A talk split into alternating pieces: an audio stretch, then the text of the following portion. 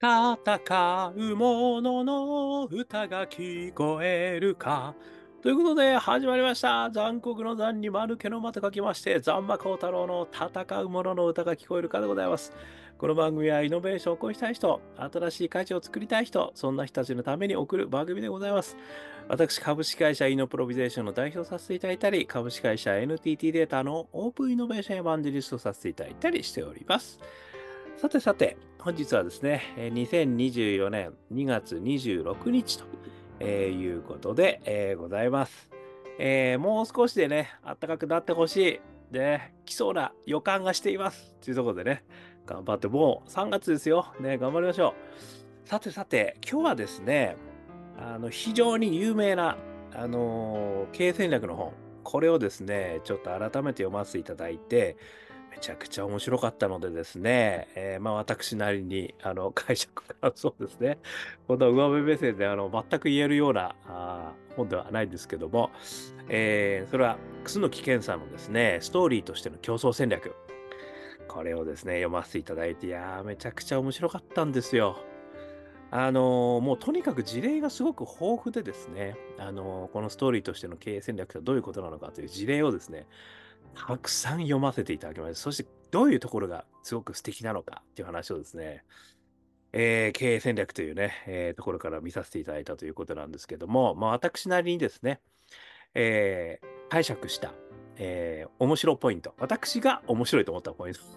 これもう本当ちょっとウェブ目線では何でもないんですけども、私なりのあの稚拙な感想解釈をですね、ちょっと今日はお話しするという回にしたいと思います。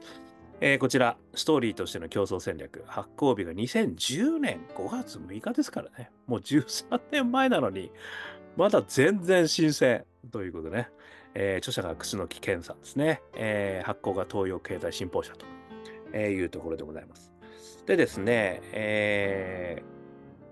どんなところにね、え、私自身がえー、ちょっとビビッときたのかというところ、ちょっと引用させていただきます、まずはね。で、そこに対して、ちょっと私なりのお話をしたいと思います。えー、こういうところはビビッときました。いわく、個別の違いが因果論理で中央につながったとき、戦略は動画になります。ストーリーとしての競争戦略は動画のレベルで他者との違いを作ろうという戦略思考です。これがまずはいけてますよね。そして2つ目。この本のメッセージを一言で言えば、優れた戦略とは、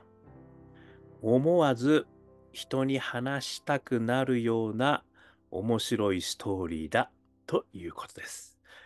まあ、この2つがですね、まあ、もうすごく熱い本なんですけども、私、すごく、あのぐぐっときた、えー、ところでございました。で、まあ、これをね、私なりにこうまとめるとですね、まあ、一つ目で言うのは、個別の違いが因果論理でつながる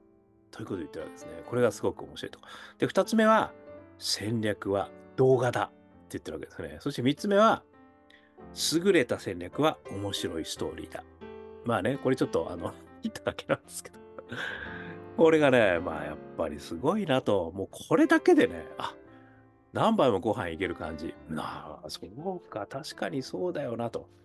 えー、そしてここから私が思った3つのこと。で、ここから私の勝手な感想解釈になりますんでね。あの、気をつけてくださいね。ここから私しか言ってないことなんで。はい。で、えー、お話ししてみたいと思います。まず1つ目。思いもよらないつながりを生むってことなんですよね。で、これはね、私は逆なぜなぜ分析ってちょっと呼ばせていただきました。もう意味わかんないけど。まあ、要するにですね、あのー、なんでこんなことをやってんだろう？とかっていうことを思うわけじゃないですか。例えば、この会社、ね、なんでこんなことやってんだろう？ね、で、それをまあ、よくトヨタのね、えー、なぜなぜを5回、5回以上繰り返すのであると、ね、いうなぜなぜ分析が世界的に有名ですけれども、それによって、あの因果論理が分かってくるってことですよね、ここの中であの言ってる言葉を使わせていただくと。で、その因果論理が分かってくると、真の理由が見えてくるわけですよね。で、その真の理由がそこにあったのかということをね、ある経営経営をやっている企業の、えー、一端を見たときに、初めて、そんな風につながってるんですねってことがわかるわけじゃないですか。で、それは、ある意味、その外側からですね、あの、まあ、ある意味、その企業のね、えー、ケーススタディをしたりですね、まあ、あの分析をしたりするときはそういうふうになるんだけど、でもここで言っているそのストーリーとしての経営戦略っていうのは、自らがその経営戦略をしていくっていうことなんですよね。ってことは、そのなぜなぜ分析の逆をやるってことなんだなって私は理解したってことなんですよ。つまり、あの、結果があって、で、なぜこれやってなぜこれやったそこに理由があるのっていう、ここ。ここから始まるわけですよね。実は、ストーリーとしての経営戦略は。これがやりたいんだと。で、それをやるためには、だからなぜなぜの逆なんですよね。逆にやるためにはやるためにはやるためにはやるためにやっていうのを5回以上繰り返してるんですよ。それが因果論理としてこう、くわーっとこう、ね。それがまたこう、風や、風が吹けば桶屋が儲かるように、ちょっと思いつかないような組み合わせでできている。これがね、あのー、あ、このストーリーとしての経営戦略っていうことなんだってことが分かったような気がした。ね、分かったなんて言ったら僕ちゃんとあったよ。お前になんか何一つ分かってねえよって言われちゃうと思うんだ。私としてはそういうふうに感じましたと。だから、ある意味そのなぜなぜ分析をね、あのやっていこうと。まあそれは外、外側の分析をするときにはすごくね、その本質を見る上で大事なんだけども、自分で経営戦略を作るときには、な逆なぜなぜ分析。えー、何のために、何のために、なんだろう、何のために因果論因果論理。何のために因果論理わかんないけど、なんかそんなことで、ここで風が吹いたから、だからこういう、いや、こういうことをやりたいから、だからこれをやって、これをやって、そしてこれやって、これやって、これやれば、ここに来るじゃん。こういうことを、あの、ストーリーとしてね、紡いでいくのであると。で、それはね、やっぱりその、あの、思いもよらない、この論理のつながりなんだと思うんですよ。それこそが、やっぱりその他との差別化なんですよ。このつながりの違いさ。まああのね、まさにそのシュンペーターさんが言われている、えー、新たな、えー、既存のつながりあ、既存のアイデアと既存のアイデアをつなげることによって新しいアイデアが生まれるなんで、既存の、まあ、ある意味そのアイデアをいろいろこう紡いでいくわけですよね。で、それをこういうことやる、こういうことやる、こういうことやる、このためにこれやる、このためにこれやる、このためにこれやる、このためにこれやるっていうことをやると、めちゃくちゃ面白いこう因果論理が出来上がって、それこそがあの戦略なのであると。これがね、このあの逆なぜなぜ分析のようなためにために戦略、ちょっともう名前さっき何て言ったか忘れそういうことがやっぱりすごくあのストーリー化しているということがこの因果論理ですね。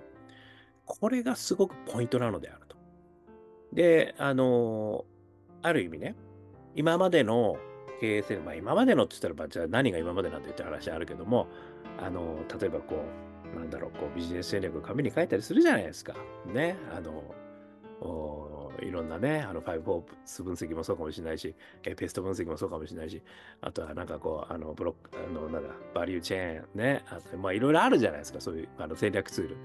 それこう結構二次元で分かりやすいんだけど、静止画である。っていうところがね、やっぱりすごいいけてるなと、表現としていけてるなと。それ静止画じゃないのであると。で、それを戦略にしなきゃいけない。その静止画書いた。二次元で書いて戦略できたなんて言っちゃいかんと。じゃあ何がこうなった時にこうなって、これがこうなった時にこうなって、で、それがこれに接続して、さらにこれがこうなって、こうなって、こうなるんだと、まあ、将棋みたいな感じですよね。あの、詰将棋みたいな感じですよね。だからそういうことが、実はすごく重要なのであるってことをね、まず一つ目言っていただいてる。で、それによって思いもよらないつながりを生むことが、やっぱりこう、あの、面白いのであると。で、逆なでなで分析なのであると。因果つながるのである。これが一つ目。そして二つ目。時間軸の変化を紡ぐってことですね。で、それは何かっていうと、ある意味横軸に時間軸が入っちゃった。まあ、あの縦軸でも横軸でもどうでもいいんだけど、この平面にもう一個の3次元目が生まれてるってことなんですよ。で、3次元目は何かっていうと時間なんですよね。で、その時間の経過とともに、だってこれやったらこういうこと起きるじゃんと。で、こういうこと起きたらこういうことになるじゃん。で、こういうことになったらこういうふうになるでしょ？っていう、これって時間の流れを表してるんですよね。で、これがね、やっぱりすごく、あの、今までの、要は我々が紙状に書けない、あの、お話なのかなというふうに思って、だからこそストーリーなのであると。これがね、私、本当秀逸だなと思う。ね、私だけ、あの、ちょっと、そう思ってるのかもしれないですけど、本当に素晴らしいと思うんですよね。あの、やっぱり時間軸で考えろと。時間軸をもし、または入れ込むのであると。あのまあ、アクションプランみたいな感じで、マイルストーンを決めるっていう話あるんですが、あれとはちょっと違うんですよね。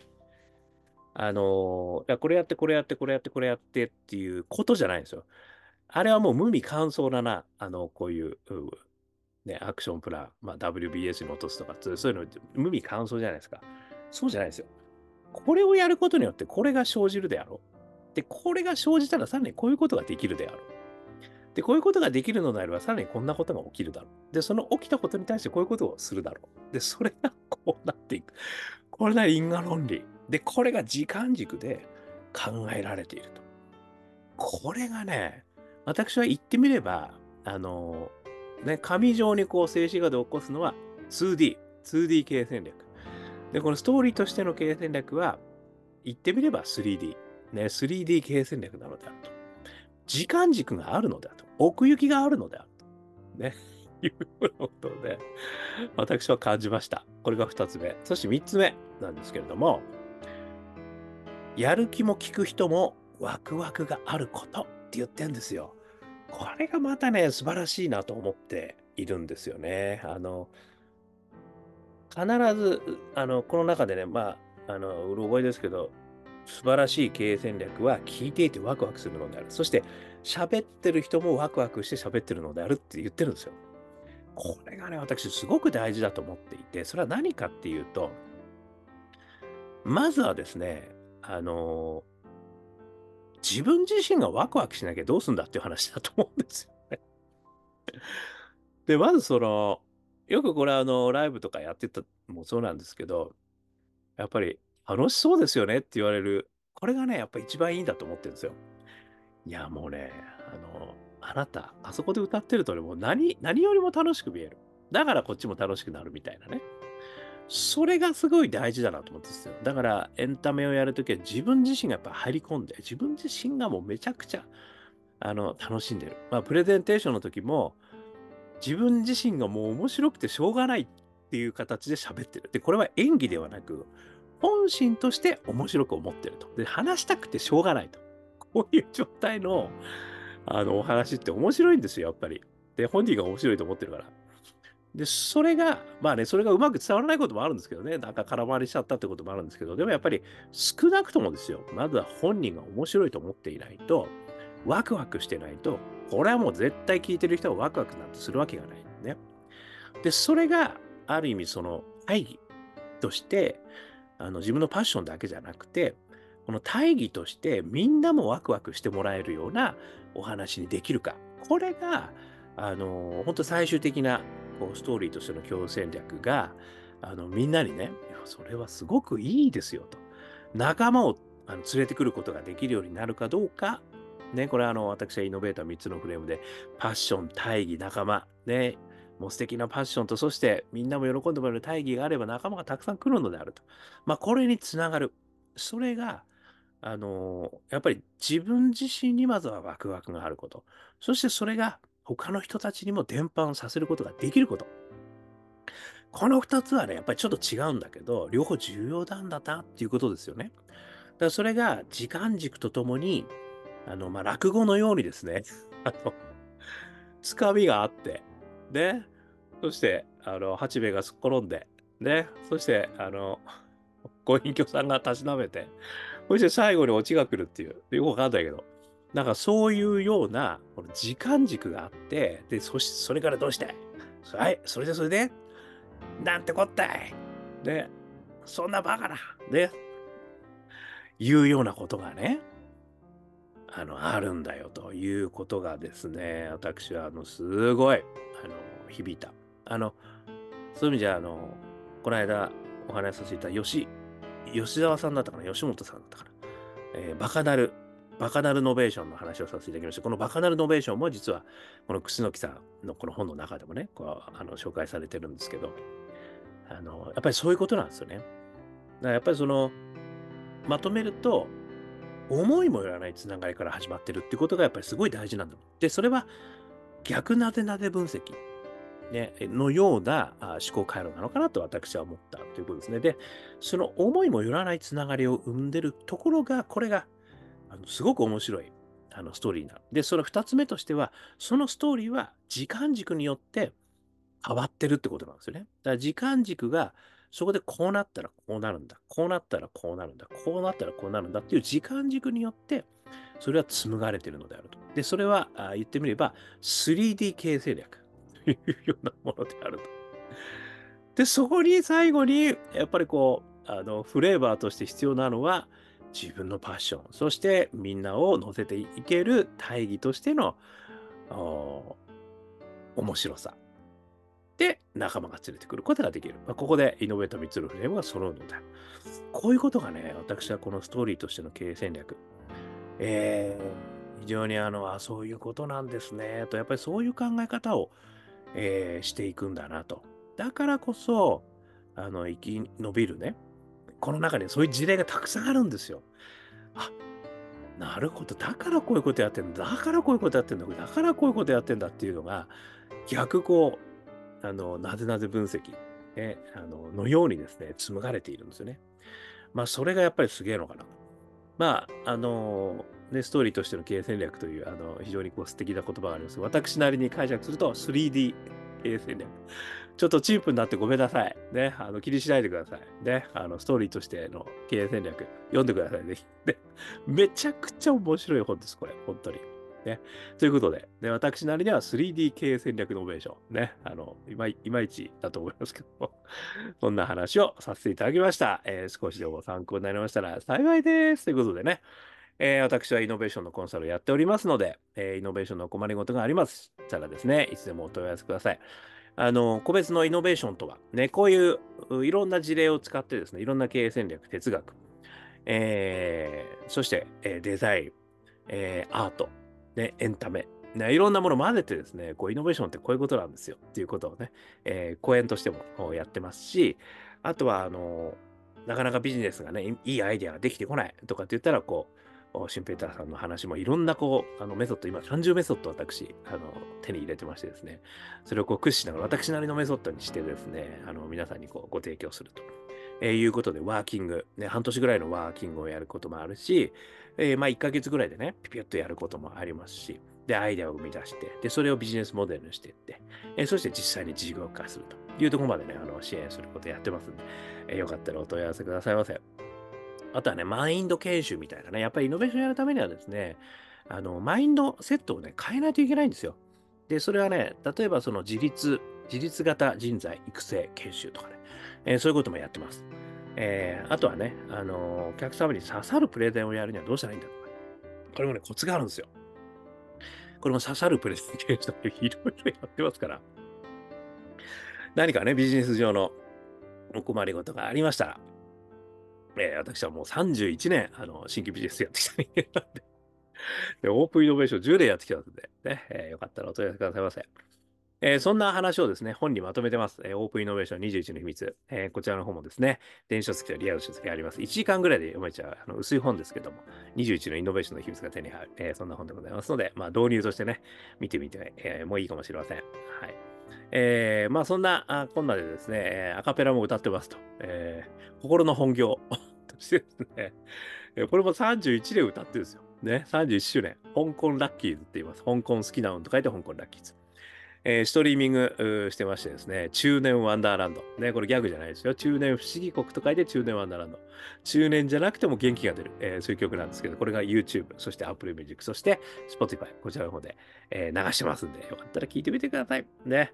えーさらにはですね、4曲入りの、えーニューアルバム、あ、ジャーニー・オブ・ラッキー。これもですね、えー iTunes、そしてモーラ、ね、香港好きな、香港ラッキーズ、えー検索していただくと出てくると思いますんで、よかったら視聴してみてください。えーそしてね、昔の CD、えー5、6枚出してるんですけど、こちら香港ラッキーズ商店っていうのがね、ウェブサイトにありますので、香港好きな運商店、検索してみると CD を買うことができますよ。えーそんなことなんでね、えー起業家の皆さんも、えー応援してます。えーこちらはね、えー何度でも挑戦できる世界を、えーということで、スタートアップスエマージェンスエコシステム。えー今日のね、クローズアップ現代でも言ってましたけど、やっぱりね、スタートアップはね、あの、今日の中では4%って言ってたかな。まあ、成功するスタートアップは4%。えー5年以内に成功するのは50%を切るっていうね、話もあります。えーなのでね、あのそういう意味ではね、やっぱりそういった失敗するから怖いということになってスタートアップがなかなかできないんじゃないかということが私の課題感としてあって、えーそういう人たちをね、やっぱり支える仕掛け作りっていうのが、あのマインドだけじゃなくてね、支える仕掛け作りが必要だと。だから、うまくいかなくても次のチャレンジができる。えーそういうプラットフォームを作ってあげればですね、怖くなく起業することができる。えーそういうプラットフォームをね、今あの作ってますんで、えー起業家を目指す皆さん、ね、えーぜひぜひお問い合わせくださいませ。そして、そういう人たちをね、あの支える人たち、ね、大企業の人たちとか、えそういう人たちも募集してますんで、よかったらお問い合わせくださいませ。ということで、今日も聞いていただきましてどうもありがとうございました。それでは皆様頑張りましょう。また明日